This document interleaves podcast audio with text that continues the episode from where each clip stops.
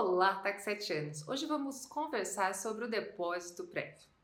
Se esses depósitos ficam na conta bancária principal da serventia, pode acontecer de o titular achar que tem valores suficientes em caixa para arcar com os gastos do cartório ou para fazer uma retirada pessoal, quando na verdade o valor não é ainda nem do cartório e nem do titular, o que cria uma situação de falsa impressão de estar bem, uma falsa impressão de conta recheada, o que gera total descontrole financeiro. Então, se quiser ter as finanças do seu cartório bem organizadas, você precisa deixar a quantia dos depósitos prévios em conta bancária separada, de preferência no mesmo banco da outra conta principal para evitar taxas bancárias ou até numa conta em investimento ou na impossibilidade de ter contas separadas, utilize uma planilha que mostre o valor seu e o valor dos depósitos prévios. Assim você consegue criar um controle específico para o recebimento e o pagamento desses valores. E só faça as retiradas ou gaste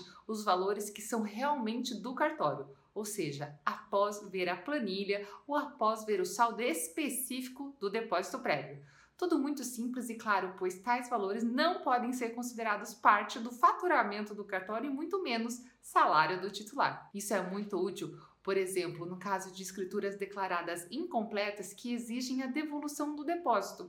Por isso é essencial ter um controle rígido dos depósitos prévios para que o titular saiba o que está de fato disponível no caixa. Se você gostou desse conteúdo, deixe seu like compartilhe. Reflita sobre o nosso tema de hoje e até o próximo vídeo.